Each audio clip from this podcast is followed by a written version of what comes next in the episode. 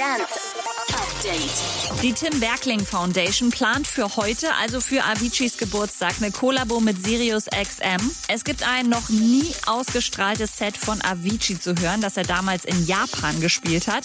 Und Interviews mit seinem Vater und DJ-Kollegen zum Thema Mental Health. David Guetta hat auf TikTok die Let's Love Challenge gestartet. What I love is being in the studio, making music, especially here in Ibiza.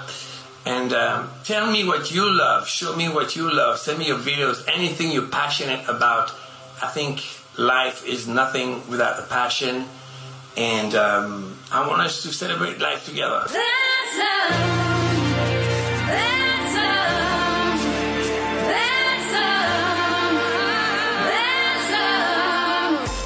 Beim Corona-Test gibt's keinen Promi-Bonus. Deswegen musste sich jetzt auch Robin Schulz nach seiner Rückkehr von Ibiza testen lassen. Das Ergebnis ist jetzt da.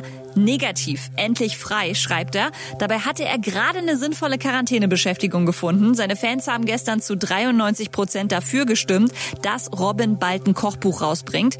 Wir haben sogar schon den ersten Abnehmer gefunden. Capital Bra. Alle posten doch immer, was sie so essen. Wir essen Knacker. Mit Hähnchen. Du weißt Bescheid. Und ein Stück Käse safe.